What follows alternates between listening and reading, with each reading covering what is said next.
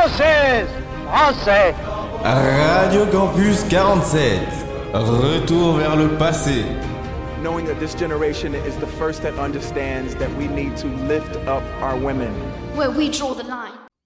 Salut tout le monde, ici Sam au micro de Radio Campus 47 et aujourd'hui je viens vous parler d'un groupe de légendes parti trop tôt, le Club des 27. Qu'est-ce que c'est et qui en fait partie? Je vais tout vous expliquer dans cette chronique. Le Club des 27 est un groupe tristement célèbre car il regroupe toutes les légendes décédées à l'âge de 27 ans. Dans ce groupe, nous pouvons retrouver des chanteurs de blues et de rock comme le fondateur des Rolling Stones, Brian Jones, ou le guitariste de légende Jimi Hendrix. Les artistes membres du Club des 27 font partie des artistes ayant influencé ou révolutionné un style à un moment ou à un autre. Le premier chanteur qui a fondé le Club des 27 est Robert Johnson. Il est un peu comme le père fondateur du blues aux États-Unis. C'est un artiste qui est très mystérieux. Il n'existe que 29 morceaux et seulement 3 photos de Robert Johnson, ce qui renforce son mythe surtout quand on sait que la cause de sa mort reste un mystère. Jusqu'à Kurt Cobain, les artistes de ce groupe sont morts à 3 ans d'intervalle chacun, ce qui a éveillé certains esprits imaginatifs. Le club des 27 se divise beaucoup. Certaines théories du complot disent que les morts des célébrités sont prévues pour l'année de leurs 27 ans. Certains complotistes pensent notamment que la mort de Kurt Cobain était prévue. Il y a eu un jeu qui est sorti qui s'appelle Hitman, où une des missions s'appelait 27 clubs, où le joueur devait organiser la mort d'un artiste fictif, de quoi alimenter le mythe sur le club des 27. En revanche, certains artistes comme Amy Winehouse n'ont pas échappé à leur destin.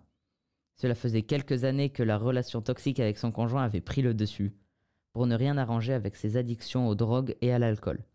Sa mort n'était donc pas un hasard, ce qui vient rejeter les quelques complotistes. Mais le Club des 27 n'est pas constitué que d'artistes musicaux. Il y a également le peintre américain Jean-Michel Basquiat qui a peint 100 titres en 1981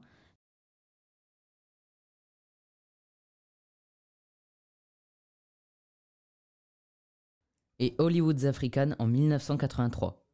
Jean-Michel Basquiat est mort à 27 ans d'une surdose d'héroïne et de cocaïne due à une longue addiction. Le Club des 27 est également un mythe très souvent évoqué dans les chansons. Dans son titre Plus de larmes, l'homme pâle évoque une certaine pulsion mais aussi une crainte de rejoindre le Club des 27. Si vous cherchez à vous renseigner, je peux vous conseiller le film Le Club des 27 sur Netflix qui va retracer les circonstances des morts des différents membres malgré eux du Club des 27, en évoquant les addictions aux drogues, à l'alcool, mais également un rapport compliqué à la célébrité.